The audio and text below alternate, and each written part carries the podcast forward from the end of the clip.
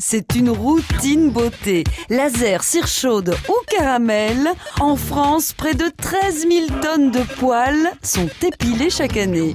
L'homme aime de moins en moins euh, ses poils aux fesses, donc euh, il nous demande de plus en plus tout ce qui est maillot. Comme une femme peut demander tous les mois son maillot.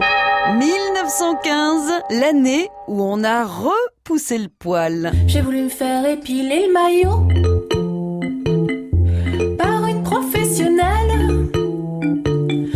premier ticket de métro.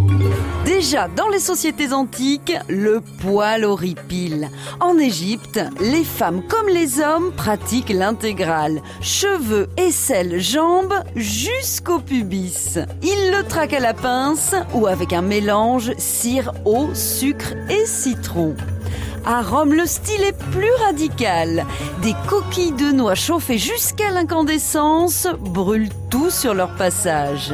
Mais il y a aussi la technique de l'arrachage à la résine de pin.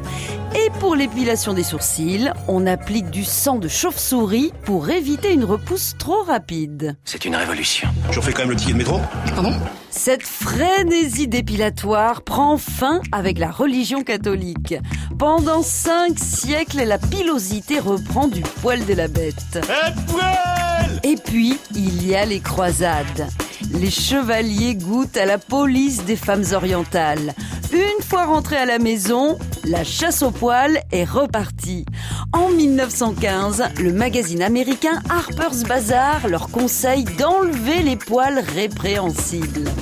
Ça tombe bien, Gillette vient tout juste de sortir les premiers rasoirs pour dames. Vous êtes le monsieur qui vient pour l'épilation totale Allongez-vous, monsieur, allongez-vous et détendez-vous. Ah, pourquoi me détendre? Ça fait mal? Non L'égalité femmes-hommes passe aussi par le poil.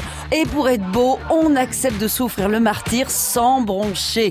Non, parce que quand même, il faut le dire, la séance d'épilation, c'est pas non plus la grosse poilade. On n'arrête pas le progrès. Je refais quand même le ticket de métro Pardon? À retrouver sur francebleu.fr.